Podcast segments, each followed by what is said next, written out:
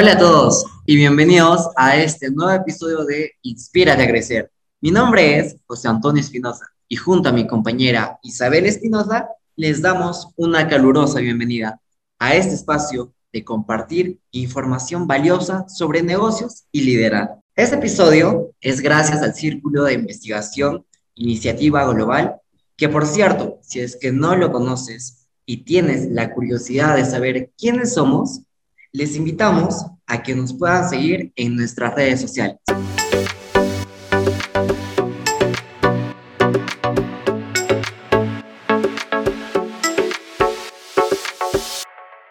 El día de hoy tenemos como invitada especial a la doctora Carla Olivieri. Muy buenas tardes, doctora Carla. Bienvenida al programa.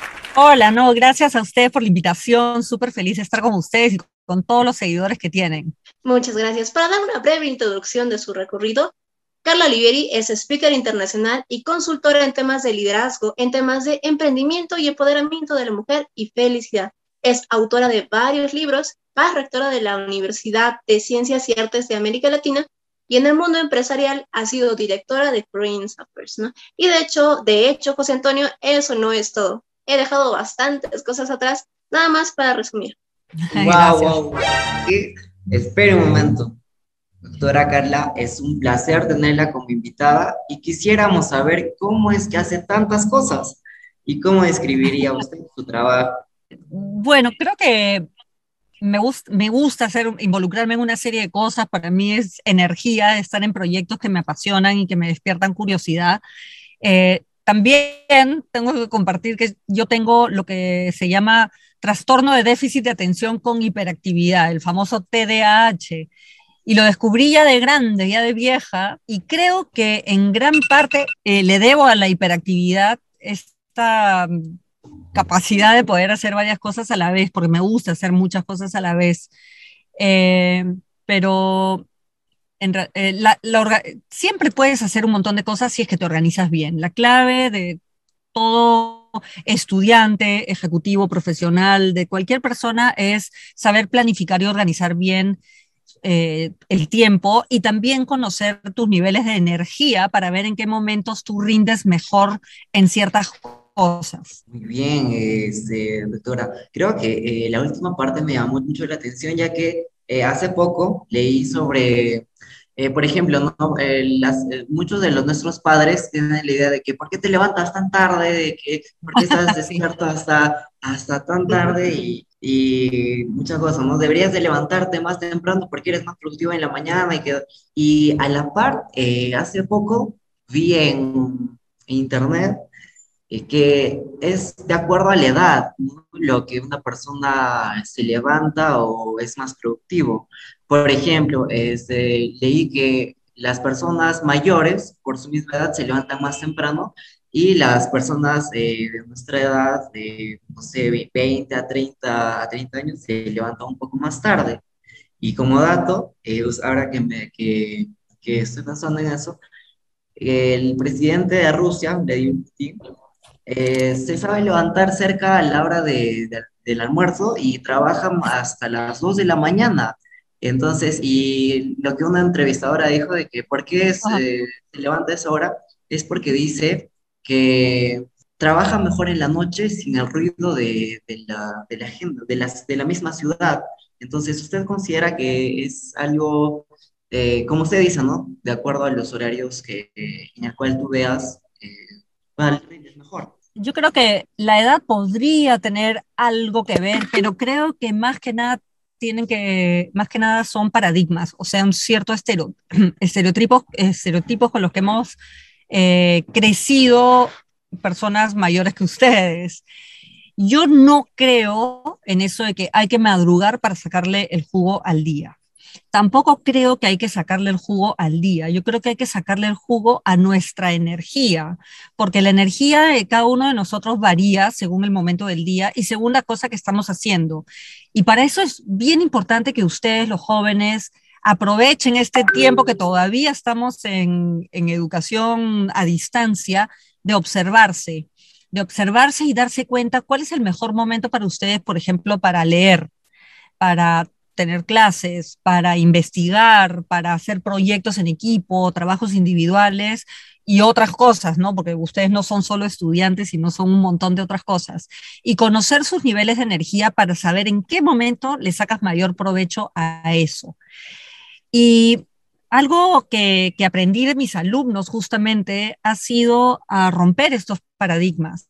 Cuando ya no soy rectora de UCAL, fui rectora de UCAL hasta mayo de este año, pero cuando trabajaba en UCAL, a mí me llamaba mucho la atención eh, los horarios de los alumnos. UCAL era una universidad que estaba abierta a las 24 horas y cuando yo iba muy tempranito, porque yo siempre he sido de madrugar, iba a las 7 de la mañana a trabajar, estaba todas las mesas de trabajo reventando de gente haciendo sus trabajos, porque eran chicos que se habían quedado toda la noche.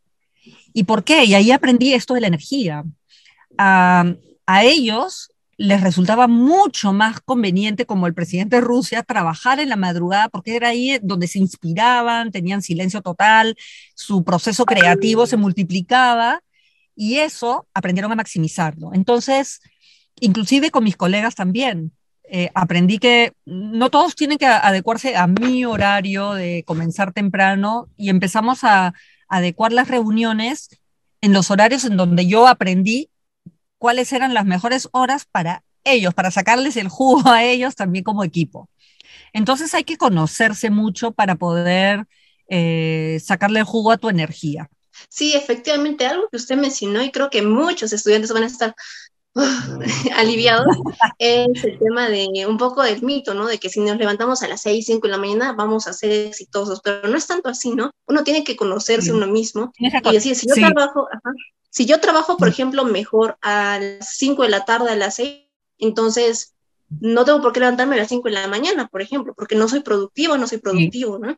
Y en base a ese conocimiento, organizar tu, tu tiempo, tu día, ¿no?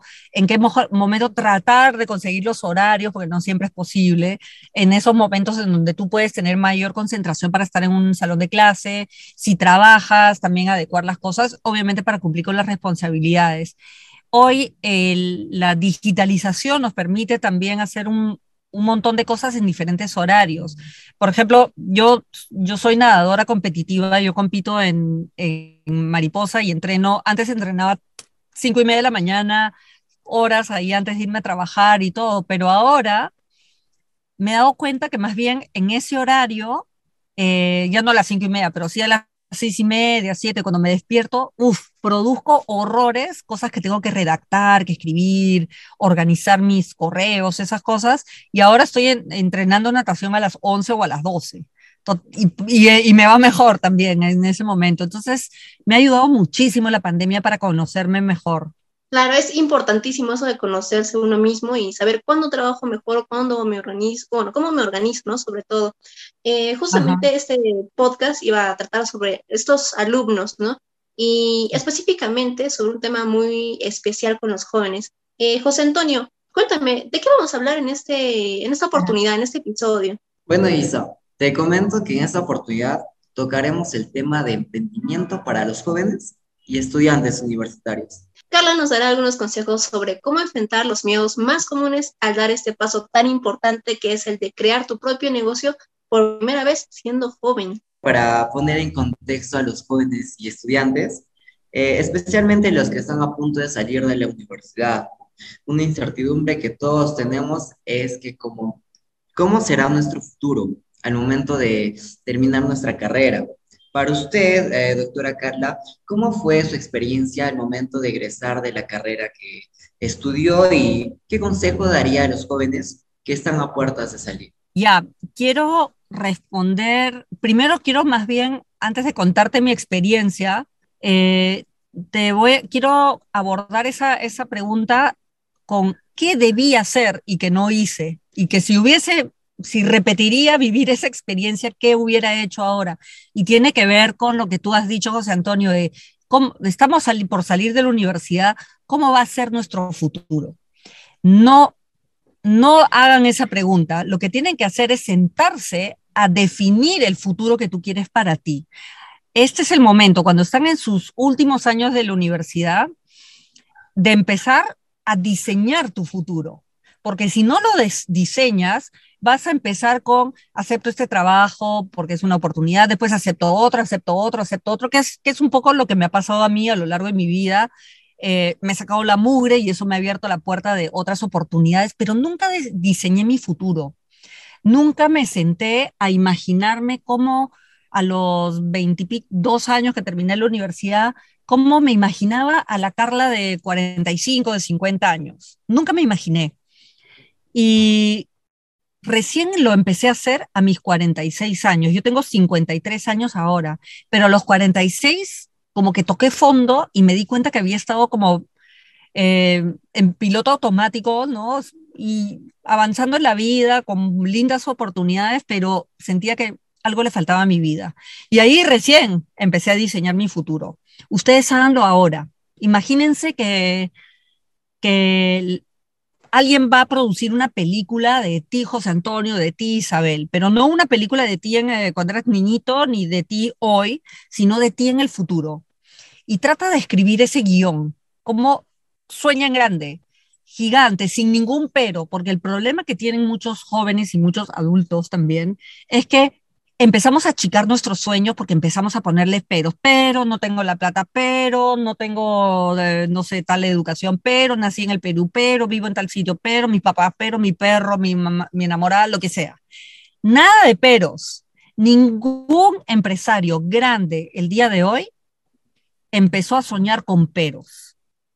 Todos empezaron chiquitos, todos empezaron con mil trabas, pero soñar tiene que ser sin trabas, libre, así, gigante, un sueño ambicioso, qué sé yo. Y en base a ese gran sueño, tienes que emocionarte. Ese sueño tiene que producir algo en ti que te provoque levantarte de la cama, que te provoque tal vez empezar sacando fotocopias y sirviendo café, no importa en ese primer trabajo, pero sabes que te va a ir acercando de a poquitos a hacer realidad tus sueños. Esa es una. Entonces, yo hubiese hecho eso a los 22 años y creo que mi destino hubiese sido tal vez un poco diferente. Eh, en mi caso, yo empecé tocando puertas, ¿no? Terminé la universidad, primero aprendí eh, a golpes, porque yo juraba que con mi grado de bachiller iba a aplicar a los puestos de gerencia y, y, ahora me río porque digo, qué horror, ¿cómo pude haber mandado mi currículum? Cuando veía los periódicos se busca gerente de tal cosa, tal cosa, y yo, pichirruchi, que no tenía nada de experiencia, mandaba mi currículum. Obviamente no me llamaron para nada. Entonces ahí empecé a través de contactos a conseguir eh, trabajo. Yo eh, salí de la universidad en la época de la hiperinflación, terrorismo al máximo, que era, no habían trabajos. Entonces ahí tienen que activar sus redes de contacto. Y lo que sucede muchas veces cuando yo tengo una mm, cuenta en TikTok, que es Carla Olivieri B de, burro, eh, la dedico exclusivamente a dar consejos, tips para estudiantes.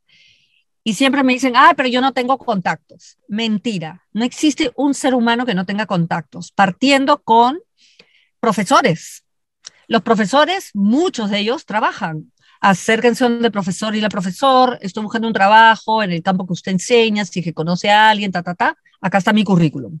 Compañeros, oye, no sé si es que algún tío, algún primo, alguien de ustedes está buscando, eh, estoy buscando trabajo en tal campo y empezar por nuestras redes de contactos cercanas y por supuesto estar activos en LinkedIn que en mi época no había. Entonces, diseñar el futuro es importantísimo y si quieren ser emprendedores, que es una ruta muy interesante, eh, ahí antes de abordar los miedos que sienten todos los emprendedores, primero hay que hacer una reflexión bien profunda para ver por qué quiero emprender, para qué quiero emprender. Y eso eh, debería tomar un buen tiempo. Y las respuestas pueden ser, quiero emprender porque necesito la plata, necesito ayudar a mi familia, necesito pagar mis estudios o lo que sea, quiero plata a la vena de inmediato, en ese caso, que es una opción válida, tu emprendimiento debe ser algo que no genere muchos gastos, que no te tome mucho tiempo, tiene que ser, algo rápido de implementar, fácil de implementar y que no necesariamente tiene que ser ese negocio con el que sueñas todos los días y que te vas a enamorar. No, para nada. Ahí lo que necesitas es plata a la vena. Si tu respuesta es, quiero emprender porque es algo con lo que yo he soñado toda mi vida, es algo que realmente lo anhelo, bla, bla, bla, ahí sí le tienes que dedicar mucho tiempo a tratar de encontrar ese negocio apropiado o ideal en ese caso, ¿no? Y para los dos casos hay miedos, por supuesto. No hay un solo emprendedor que no haya sentido miedo en su, en su camino, ni que deje de sentirlo a lo largo de su carrera como emprendedor. No existe. Lo que diferencia a los emprendedores de las personas que se quedan como están es que se atrevieron, se atreven a intentar y tienen algo muy presente de lo que yo he aprendido mucho trabajando con, con emprendedores y, y, también de mis experiencias de em, emprendedora, que para el emprendedor que te vaya mal en un negocio, eso no es fracaso, eso no es fracasar. Fracasar es no intentar, porque le estás diciendo no a un sueño que tienes. Mientras que si te va mal, ok, duele, siempre duele, pero te llevas muchos aprendizajes. Y como me quedo con lo último que dijo, ¿no? De que si, si fracasó su negocio o si no fue lo que usted esperaba, creo que, como dicen, ¿no? Eh, uno nunca pierde, sino gana o, aprende. Sí. Sí, efectivamente. Una vez escuché, eh, por ejemplo, que el primer paso es el más difícil, ¿no? Y como usted menciona, a veces en esta época universitaria hay que atreverse, hay que enfrentar todos estos miedos y dejar las excusas de un lado sobre todo, ¿no? Y también eh, me mencionaron que en promedio, recién el cuarto emprendimiento que tengamos en promedio es el que sale exitoso, ¿no? Entonces... Puede ser, sí. El primero a lo mejor no resulta, tal vez la experiencia o, bueno, ya aprenderemos ciertas cosas en el camino, pero la cosa es atreverse dar el primer paso, ¿no? Como menciona. Pero ese tema de los miedos, ese, e, efectivamente, como dices Isabel, hay que dar ese primer paso, aunque sea un pasito chiquito. Es más, mejor es dar un pasito chiquito porque eh, empiezas a sentir con ese mini paso, si lo superas, te animas a dar el segundo paso y luego el tercero o a dar otro paso un poquito más grande. Eh, pero yo creo que lo, que lo, lo más importante luego de resolver para qué quiero emprender es comenzar a hacerte un montón de preguntas y tratar de identificar cuál es el negocio, cuál es la idea que yo quiero eh, emprender. Y para eso, eh, uno tiene que buscar un problema. Los problemas son oportunidades. Un problema es una necesidad que necesita ser resuelta estén súper atentos. Justo en esta semana voy a colgar un video que ya lo tengo en mis redes sobre ese tema, sobre las quejas, por ejemplo. Estar súper atento de escuchar de qué se quejan tus amigos, de qué se queja la gente, tu mamá, tu papá, tus tíos, eh, o de alguna marca, porque si se quejan de algo, quiere decir que hay una necesidad que necesita ser resuelta o mejorada, etc. Entonces, estar, la curiosidad es fundamental para el emprendedor. Lo siguiente es, ok, ya tengo una idea, ¿qué hago con mi miedo? Como dije, el, lo primero que te puede ayudar a, a reducir el miedo es entender que es normal, que todos sienten miedo. Lo segundo que yo recomiendo es escribir el miedo. Agarras tu lapicero, tu papel y dices, cuáles son los miedos que yo tengo. Y los más comunes que se nos presentan a todos los que queremos emprender es el número uno, perder plata. El número dos es, ¿qué pasa si me va mal? ¿Qué me, ¿Cómo me van a ver? Sobre todo mis seres queridos. Y el tercero es cómo me voy a ver yo mismo. ¿Cómo me voy a juzgar? ¿Me voy a sentir como fracasado? ¿Me voy a desilusionar y decepcionar de mí? Sobre el primer miedo, el de perder plata, que es natural, y ese miedo no solamente lo tienen jóvenes, no solamente lo tienen personas con pocos o escasos o controlados recursos, lo tienen también los grandes y la gente con mucha plata. Todos tienen miedo a perder plata. ¿Qué recomiendo yo? Lo que yo hago al menos, que me funciona, es me pongo un límite. Yo digo, no sé, X soles, ese va a ser el máximo que yo voy a arriesgar para este negocio. Este es el máximo. mi tope. Si yo llego a ese tope y veo que la cosa no da para más, abandono. Y solamente ponerte un tope ya te tranquiliza un montón porque sabes que ya no vas a arriesgar más, sabes que ese sería el, peor de los casos a nivel plata, sería ese. Y, y en serio que alivia un montón. El segundo miedo que es cómo me van a, cómo me pueden ver si es que fracaso, me va mal, ese miedo, ¿sabes cómo lo puedes resolver? Diciendo, pensando, ¿cómo me va a ver mi mamá, mi papá, mis amigos cuando me pregunten, oye, ¿qué tal vas en tu negocio? Uy, pucha, me fue mal.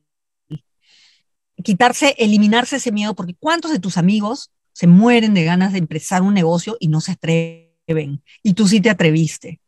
Tú sí te atreviste. Y para, y para quitarle ese miedo, escribe un guion, un pitch de respuesta. Oye, mi, negocio, pucha, la verdad es que intenté, pero no me fue bien, pero he aprendido tal, tal, tal cosa para mi próximo negocio. Entonces, ahí los dejas a todos con la boca eh, cerrada. Y lo mismo contigo mismo. ¿Qué te vas a decir a ti si es que te va mal? Defínelo. ¿Cómo vas a calmar esa vocecita que te va te va a hablar y te va a tratar de decir, desanimar de intentarlo otra vez diciendo, eres un perdedor, no sirves para esto, mejor sé dependiente, no sé qué. También tienes que hablarte para que esa vocecita no te domine, porque es muy fuerte. Y el otro temor que siempre se presenta es, no, no conozco tanto, no tengo tanta experiencia, no conozco tanto de ese negocio, que es también muy, muy común. ¿Qué puedes hacer? uno, antes de emprender, eh, meterte a trabajar o, eh, en ese negocio, ¿no? Eh, no sé, si quieres vender ropa de bebé y no tienes idea cómo funciona el cerebro de una mamá o qué preguntan, qué cosa, métete, trata de meterte una tienda de bebés a vender. Y de vendedor vas a aprender un montón. Esto lo aprendí porque una, hay una marca muy linda de ropa de bebés premium que se llama Baby Cottons, y la ex dueña, porque ya vendió la marca, María Paz, eh, tenía este sueño de hacer este negocio de ropa de algodón pima, súper fina para bebitos, pero no tenía idea de cómo funcionaba el mercado de los bebés, ni siquiera era mamá. Y se metió de vendedora en una tienda por muchos meses y ahí aprendió. Lo otro que puedes hacer es aprender metiéndote a un curso. No tiene que ser una carrera universitaria ni una maestría, sino meterte a algún cursito corto, inclusive averiguar muchos webinars o cosas gratis que pueden haber. Lo otro es invitar a un socio, alguien que sí conozca de ese negocio, alguien que sí haya trabajado en eso o haya estudiado algo relacionado a ese campo y te va a dar esa calma de la, del expertise, ¿no? Del conocimiento que puedes necesitar sobre ese ese punto. Y ahí empiezas a calmar los miedos. Pero siempre hay que acordarse cómo funciona el miedo. La estrategia del miedo es súper sencilla. La primera se basa en, tú quieres ir por la ruta A para emprender y el miedo empieza a actuar eh, destacando todas tus debilidades. Uy, eres malo en números, eres malo en eso, eres malo en lo otro. ¿Para qué? Para que te sientas como una hormiga y te diga, toma la ruta B, que es la ruta segura, eh, o te quedes como está. Y la segunda gran estrategia que tiene el miedo es, te hace ver tu, tu situación actual como, no, no es tan mala como parece. Mira, puedo seguir trabajando en esta empresa, o es mejor acepto este trabajo, tal vez no es la empresa ideal, pero, pero se ve interesante, puedo aprender y te hace sentir cómodo con cómo estás. Entonces hay que estar muy atentos ahí para escuchar al miedo cómo actúa, porque es bien sapo.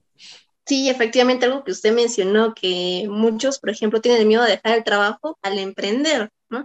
Eh, pero realmente no tiene por qué ser así, podría ser los dos al mismo tiempo, o como usted dice, ¿no? Tener un plan de acción, tener un, un límite también para perder, por ejemplo, de dinero. Una vez escuché una frase que dice, eh, siempre piensa lo mejor, pero planea para lo peor. También, que ese es un punto bien importante el que mencionas, Isabel. Eh, la pandemia nos ha enseñado algo que yo creo que como cuando estaba de rectora, yo era también gerente general de UCAL, algo que aprendí que también es trasladable al mundo del emprendimiento. Es siempre hay que tener una reserva. En el caso de las empresas es tener un flujo de caja, porque las empresas no quiebran por evita o qué sé yo, quiebran por flujo de caja. Y en el caso de la pandemia, eh, aprendimos que, bueno, yo decía, no menos de tres meses de, de, caja, de flujo de caja para que tengas un colchón para reaccionar. Y en el caso eh, eh, del emprendedor individual, lo que yo recomiendo es, haz un presupuesto de cuáles son tus gastos del mes, lo que necesitas para vivir o pagar lo que necesites pagar, y haz ese presupuesto y multiplícalo por uno, por tres o cuatro, si quieres ser más segura, y trata de, antes de emprender, ahorrar esa parte. Ya, imagínate que son 10 por mes, ahorrar 40. Y ese 40, fa, lo metes a una reserva en el banco, algo que no toques. ¿Para qué? Si es que no te va bien en tu negocio y necesitas colocarte en una empresa, ahí tienes cuatro meses para cubrir o tres meses para cubrir tus gastos y darte tiempo de colocarte. Y eso también te da mucha tranquilidad, te da el flujo de caja que necesitas.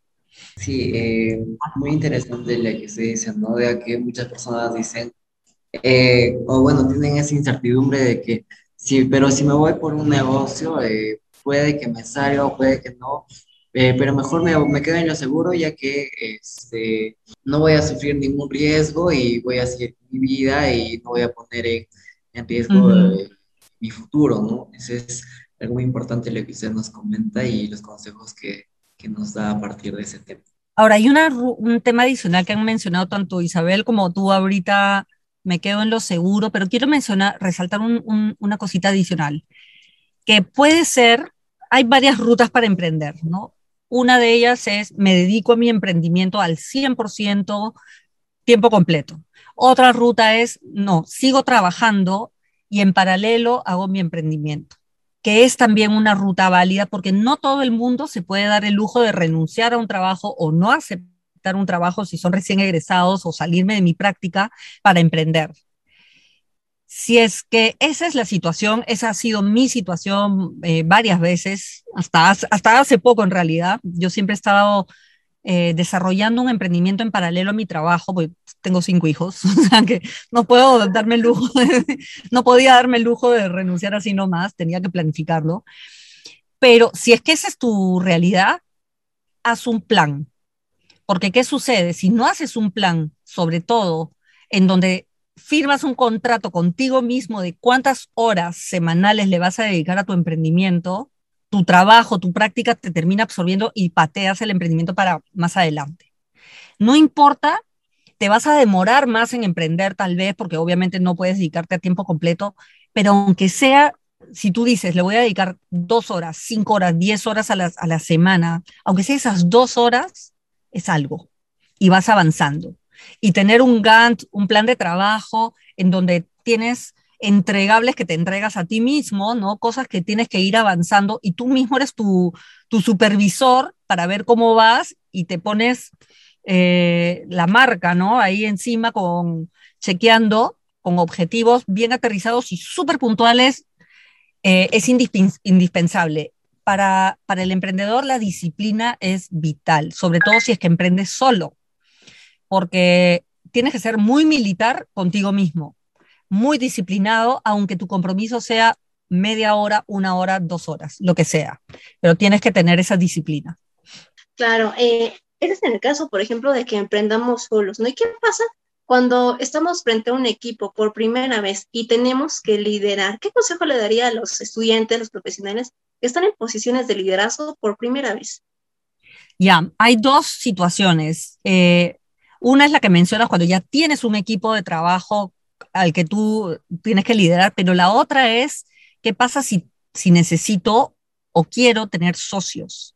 Y quiero empezar con el tema de los socios, porque muchas veces eh, la gran mayoría de, emprendedores cometen el error de invitar a, la sociedad a sus amigos o familiares. Y cuando uno busca socios para el negocio, primero tienes que tener claro qué tipo de socios necesitas. Gente que aporte capital y sea un socio pasivo o necesito que también participe de la gestión y me ayude, ¿no? Se convierte en una plataforma. Si ese es el caso, ahí sí necesitas eh, tener muy claro el perfil del socio que necesitas. Por ejemplo, si yo soy bueno en marketing, mi fortaleza va por el lado del marketing, qué sé yo, pero soy malo en finanzas o no conozco tanto del negocio de ropa y beba, vamos a seguir, de repente necesito un socio que me complemente en la parte financiera y de repente puede ser hasta otro socio que conozca ese negocio y tú los invitas. Por supuesto, que también tiene que haber, que tienen que congeniar, tienen que no solamente complementarse como equipo, sino congeniar en el estilo de, trabajo, de liderazgo, gente en la que también se puede confiar, etcétera. Pero hay que diseñar el perfil. Y lo segundo, ¿qué pasa si ya ustedes, los jóvenes, están liderando un equipo que tiene que cumplir con los objetivos, ya sea en una empresa en la que trabajan o en tu propio negocio, si ya creció y tienes equipo? El es igual, el líder, eh, cuando vas a, si tienes la suerte de poder elegir tu equipo y estás formándolo, hay que ser muy estratega. Yo hace poco he publicado un video y creo que he escrito un artículo sobre eso, no creo. Eh, hay que ser como Gareca, que selecciona en base al partido que le toca jugar. Si le toca jugar, creo que el próximo partido es contra Venezuela, en base al, al contrincante y a las a las condiciones, digo, ah, necesito a la Padula acá, necesito a no sé quién acá, necesito a no sé cuántos acá, y forma su equipo. Si le toca al día siguiente jugar contra Argentina, Brasil, la conformación de su equipo va a variar.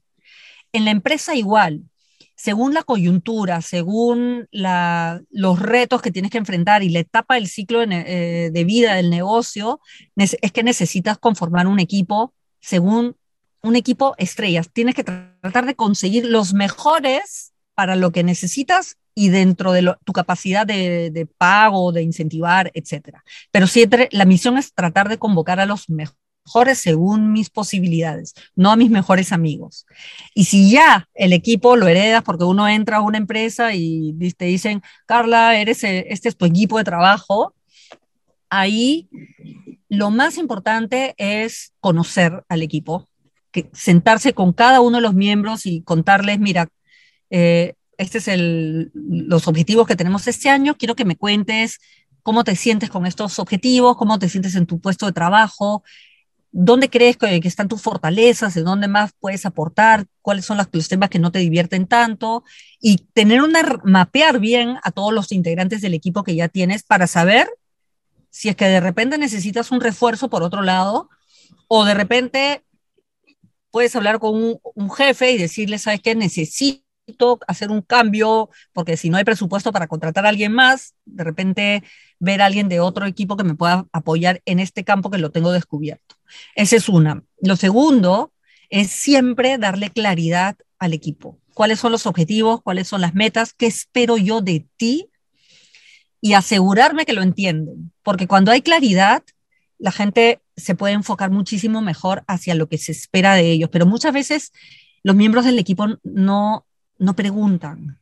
se mueren de miedo de, sienten como que los van a ver como vulnerables, débiles, como que deberían saberlo. Entonces el líder, eh, que pregunte el líder, que el líder también diga, por favor, eh, acá nadie va a ser juzgado si es que preguntan, si es que, que dicen no entiendo, porque todos estamos en esa misma situación y todos estamos en, algún momento en el no entiendo, no sé qué, me toca hacer.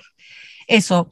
Y el líder tiene que acordarse que está ahí para facilitar el trabajo, para resolver, para destrabar, para lograr que los miembros de su equipo brillen.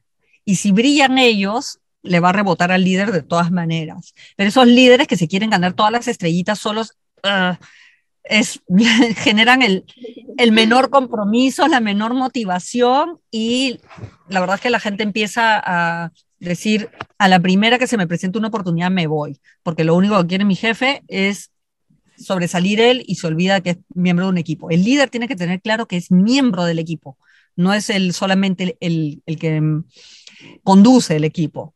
Claro, eh, esos jefes que a lo mejor se adjudican los logros de sus colaboradores. Sí, eso es lo peor. Hablando de roles en el equipo, queremos preguntarte, para usted, ¿cuál es el rol de un mentor? ¿Es realmente importante tener un mentor en estas primeras etapas del emprendimiento? Yo siempre lo recomiendo porque por varias razones. Eh, primero porque el, el inicio es eh, del emprendimiento es la etapa de mayores miedos, mayores dudas, y siempre el mentor te va a ayudar, es una persona con la que puedes hacer consultas, es una persona a la que le puedes comentar tus miedos. El mentor no te va a decir qué hacer. El rol del mentor es eh, hacer que tú te, te preguntes cosas y que tú mismo consigas la respuesta. Eso, muchas veces las personas piensan que el coach o el mentor es el que te va a decir, anda por acá. No, porque imagínate si tuvieses tres mentores y el mentor uno te dice, anda por la derecha y el otro te dice, anda por la izquierda. ¿Qué decisión tomas? El mentor tiene que hacer que te cuestiones cosas para que puedas evaluar riesgos, puedas pensar mejor y discutir opciones y tú decides. Lo otro para lo que ayuda el mentor es para que mantengas la disciplina. El mentor le puedes decir, necesito que tú me ayudes a tener estas reuniones periódicas para que vigiles mis avances, que esté cumpliendo con mi plan de trabajo o hacerle ajustes al plan de trabajo si es que es demasiado ambicioso o está demasiado fácil, tal vez. Para eso también ayuda el mentor. Y si es que no tienes socios, porque los socios, además de aportar con capital y conocimiento, son eh, compañeros con los que puedes eh, desahogarte y desahogar tus miedos. Si no tienes socios, el coach, el mentor, puede ser esa, hacer esa función. Es como tu médico de cabecera a nivel de negocios. Entonces, yo siempre recomiendo en, mentores y hay varios que, pueden encontrar en redes sociales, ahí pueden los coaches empresariales, ¿no? Porque hay coaches a nivel personal, pero este es un coach empresarial que te va a ayudar a que resuelvas tus preguntas. Claro, claro. Eh, por ejemplo, eh, en la etapa universitaria muchas veces nuestro primer mentor, a lo mejor nuestro primer contacto con algo parecido pueden ser nuestros docentes, ¿no? A veces tenemos una relación con un docente y, y nos dan impulso, ¿no? nos dan idea, le contamos o sea, que tenemos este emprendimiento y ya. Él incluso puede hablar eso que usted mencionó sobre la red de networks. Es que si tienes un emprendimiento, yo conozco a alguien, ¿no? Y nos da el favor ahí. Exacto. Y sí, es verdad. Los eh, profesores, sí, eso, es una, muy, es una muy buena fuente y muchos de ellos eh, aceptan ser mentores y a veces no cobran. Otros los puedes hacer socios también cuando ya sales de la universidad. Hablando de esa red de network, una vez me mencionaron que la universidad, claro, está para darnos conocimientos teóricos, pero también para hacer redes. ¿Qué tanta verdad hay en esa oración? La universidad tiene la, el deber o la misión de, obviamente, a ustedes darles educación, un grado, pero también de organizar eventos extracurriculares como webinars ahora, ¿no? Estos eh, invitados que siempre traen las universidades, diferentes eventos que hacen, premiaciones, honoris causa, etcétera. Pero no es responsabilidad de la universidad entregarte, acá está tu red de networking. Ustedes son los que tienen que tener la iniciativa. Los alumnos son los que tienen que participar, aprovechar esos espacios fuera del salón de clases para acercarse a un, expositor, empezar a seguirlo en LinkedIn o en Twitter o en redes sociales y empezar a conversar. Si es que publican algo interesante, comenten porque se hacen visibles. Tienen que empezar a hacerse visibles ustedes. Eso es responsabilidad del alumno. Entonces, cuando hay estos eventos, vayan, aprovechenlos. Aparte que uno aprende. Yo participo, es más, yo como rectora de la universidad he ido a un montón de los eventos que eran para los alumnos, porque había un montón de temas interesantísimos que aproveché para poder aprender, no solo de mi tema, de otros temas, porque la universidad te abre la mente, no es solamente el conocimiento especializado y acérquense, cuando sea presencial, acérquense al expositor al final de la conferencia. Qué interesante, me ha gustado esto, esto, soy tal. Háganse tarjetas personales cuando volvamos a la presencialidad. Por ahora, eh, traten de conseguir este, a través de redes sociales, contacten. Ay, este, Isabel, me encantó, yo estuve en la charla que dio en mi universidad, me encantó tal cosa, ha sido un gusto conocerla, ta, ta, ta, ta, me interesan mucho estos temas. Ya quedas en el radar y en LinkedIn. LinkedIn es fantástico. Qué buenos consejos. Sí, de hecho, en mi clase no conozco muchos que tengan LinkedIn, pero bueno, lo vamos a implementar, ¿no? Ver por ahí cómo le podemos hacer para, para crear este perfil y hacernos visibles, como usted menciona, ¿no? Bien. Sí, de todas maneras, porque depende mucho de ustedes, pero sí, empiecen a interactuar en LinkedIn, no necesitan publicar ustedes cosas, porque salvo que tengan algo que comentar, pero sí participen de las conversaciones. Un artículo interesante que publicó tal persona, chum, metes un comentarito y ahí empiezas a aparecer. Eh, por ejemplo, hoy día en el diario El Comercio han salido publicados los top referentes digitales y top líderes, los CEO líderes digitales. Ya ahí empiezan a seguirlos, a todos, a todos, pum, pum, pum, seguir en Twitter, en Instagram, en, en TikTok, si es que tienen, en Facebook, en todas sus redes, ahí síganlo. Son 10 CEOs y 10 por el otro lado de referentes digitales. Y empiecen a seguir. Y de vez en cuando metan su cuchara con algún comentario. Claro, ya escucharon chicos, esa es la clave para hacer un buen networking desde la universidad ir a eventos extracurriculares, conferencias, empezar a tocar puertas también, ¿no? Justo como usted mencionó. Eh, a lo mucho no te la van a abrir. lo peor que puede pasar. Que puede pasar. sí. Bien, entonces. Sí, eh, disculpo por cortar, Isabel. También eh, una duda que personalmente tengo es que muchas veces he escuchado a otras personas las cuales dicen, eh, usted mencionó sobre, ¿no? Por ejemplo, eh, si el Gareca tiene un partido contra Argentina, escoge a, a jugador y diferentes, para diferentes partidos, escoge diferentes jugadores. Ahora, para un negocio, muchas personas escuché de que no es recomendable incluir a las amistades o a la familia cuando estás eh, con las ganas eh, de empezar un negocio un emprendimiento. Eh, no sé si usted eh, nos podría comentar por qué tienen esa creencia o si quizás usted tiene alguna experiencia con, este tema, ¿no? De hacer algún negocio, emprendimiento con, con familiares o con amistades. Comparto al 100% ese comentario. ¿Por qué? Uno siente la tentación de invitar a sus amigos o a familiares porque le es más fácil, porque ya los conoces, porque es, ya sabes cómo discutir con ellos, relacionarte con ellos, o porque te, puede resultar divertido hacerlo con tus amigos o tus primos o tus hermanos. Sin embargo, como empresario, como emprendedor, tu misión no es eh, hacerlo con quien te provoca, sino hacerlo con las mejores personas para que tu negocio funcione. Tu objetivo, tu misión es hacer que tu negocio funcione. Y para eso tienes que tener muy claro el perfil de socios o el perfil de empleados cuando llegues a contratar que necesitas. Y si coincide que hay algún familiar o algún amigo que cumple con ese perfil, bacán, bacán, maravilloso. Pero si es que no, tienes que buscar, buscar el, mejor, el, el mejor dentro de tus posibilidades.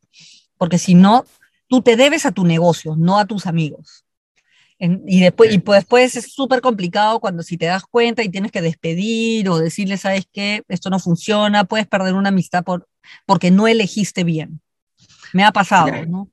Sí, bueno, también eh, escuché, eh, también comparto la idea con usted de que eh, al momento de tener un equipo de trabajo, preguntar, indagar, ser más un ambiente amigable, ¿no? Para no estar este, incómodo con la otra persona. Y algo también que, que vi es, por ejemplo, este, no sé si será verdad, quisiera que usted me, me lo comente, pero eh, dicen, ¿no? Muchas veces dicen, el cliente es primero y todo lo que diga el cliente se tiene que hacer. Y otras, y otras personas es como que me dicen, eh, que como dicen, no, primero son tus trabajadores. Si, ellos, si tú los tratas bien a ellos y les das eh, este, un trato amigable, ellos van a cuidar de tus clientes. ¿Usted qué, qué opina sobre esto? Las dos cosas tienen mucho de cierto y algunos ajustes. Eh, la razón de ser de un negocio es para resolver un problema de tus usuarios, de, de, los usuarios a los que tú te estás dirigiendo. Y te debes a los clientes o a los usuarios, me gusta más la palabra usuarios, en el sentido de que siempre los tienes que escuchar. Y con escuchar me refiero a siempre tienes que estar al tanto de qué tanto le gusta mi producto o mi servicio, qué cosa está fallando para mejorar. No, eh, eso del cliente tiene la, eh, siempre tiene la razón, es válido hasta cierto punto, si es que es el tipo de clientes que tú quieres, porque hay algunos a los que por más que insistas que quieres venderle, de repente no es el perfil de cliente que tú necesitas y es mejor te, te distrae. Entonces hay que tener muy claro a qué tipo de usuarios te estás dirigiendo y tienes que escuchar muchísimo y nunca huir de las quejas, porque las quejas son una fuente de información y en base a esas quejas ya tú vas a decidir qué ajustes necesito hacer en base a esa información. La queja es información, es una radiografía que te dice, eh, te has roto el tobillo, hay que hacer algo. Entonces tú ahí puedes tomar decisiones. En cuanto a los colaboradores, eh, el líder tiene que tener claro que tiene que cumplir con dos grandes eh, o tres grandes cosas. Primero, tiene que soñar en grande y mantener ese sueño y los objetivos vivos Segundo, generar resultados, los resultados que se esperan para el ejercicio, para este año, los resultados del corto plazo. Y tercero, conseguir esos resultados sin poner en riesgo el largo plazo, asegurar la sostenibilidad del negocio. Esas son básicamente las tres cosas que tiene que tener. Y para ello necesita colaboradores muy comprometidos con ese sueño muy motivados a seguir dándole, a pesar de que las cosas pueden estar difíciles, pero los colaboradores tienen que asegurar los resultados también. Y por supuesto, siempre con una mirada a largo plazo.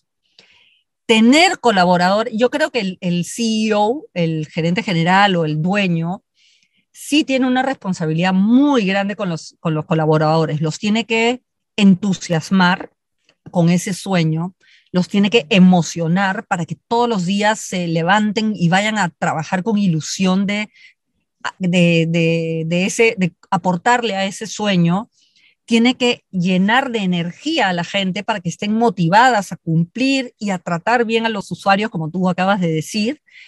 Tiene que ser empático con los colaboradores, tiene que escucharlos, ver uy, lo veo medio apagado a José Antonio, de repente le pasa algo y tratar de acercarme a ellos, preocuparme sinceramente por mis colaboradores. También tiene que, em, eh, yo creo que el, gerente general tiene que también asegurarse que la gente esté disfrutando su trabajo.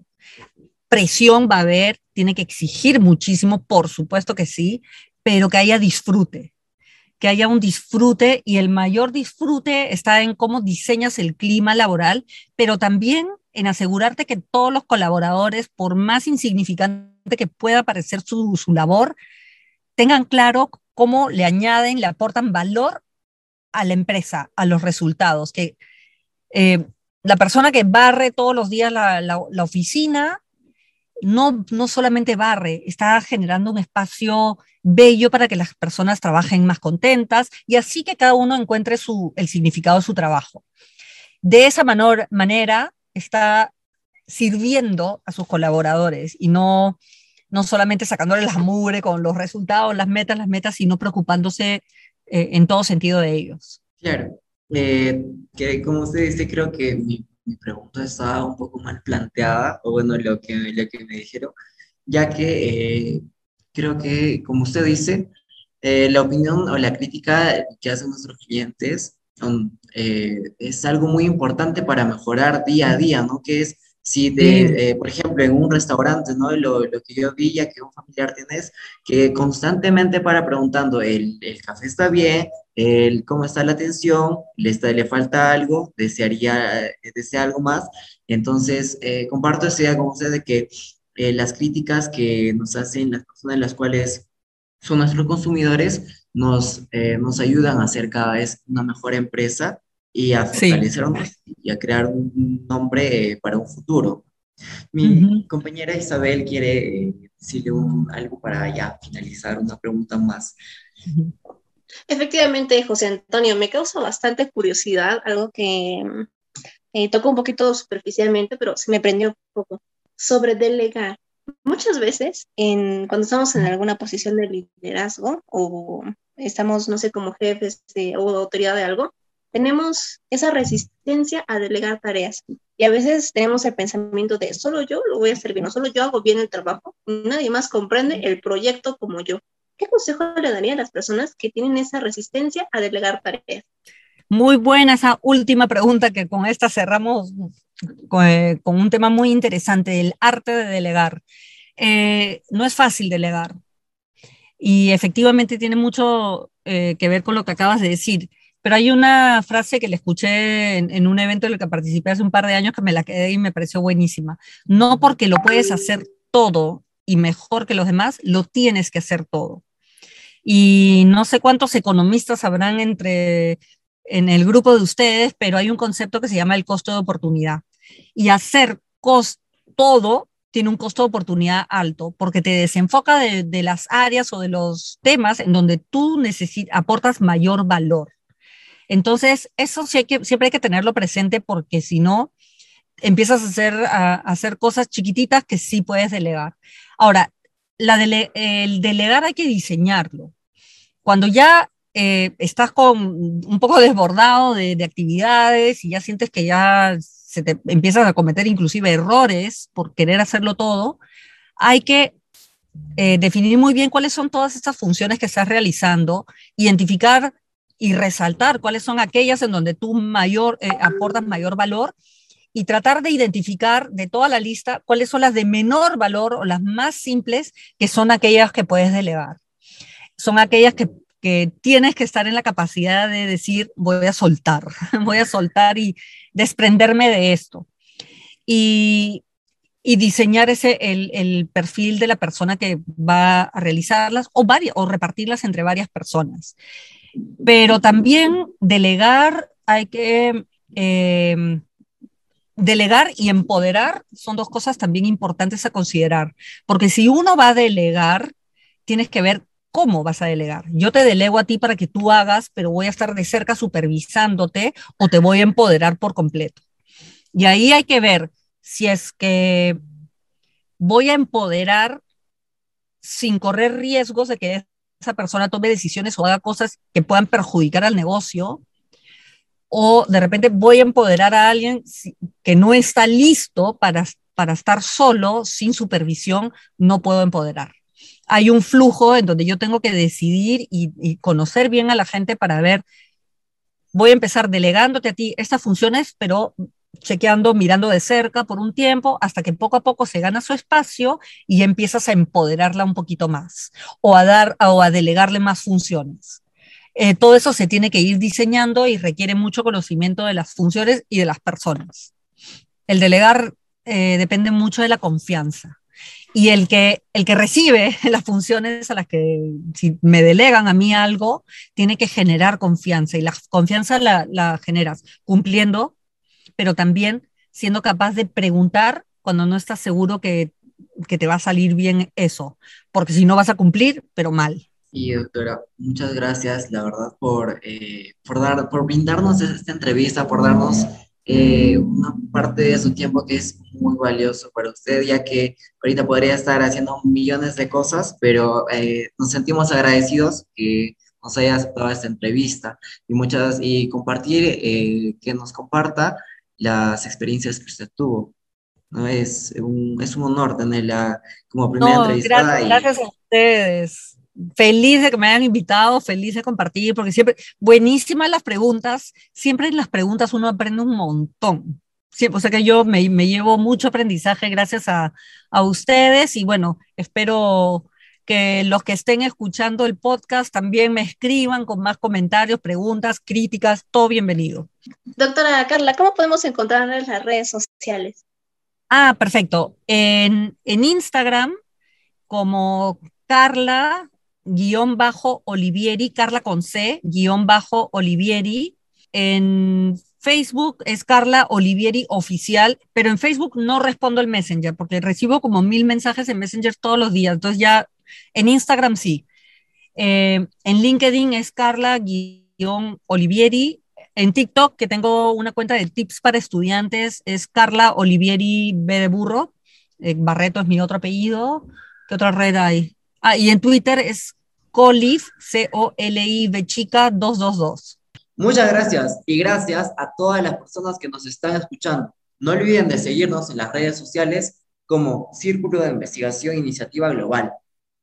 Y estar al pendiente de nuestro próximo episodio de Inspírate a Crecer. Si crees que esta información es valiosa para alguien que conoces, compártela y nos vemos en el siguiente episodio.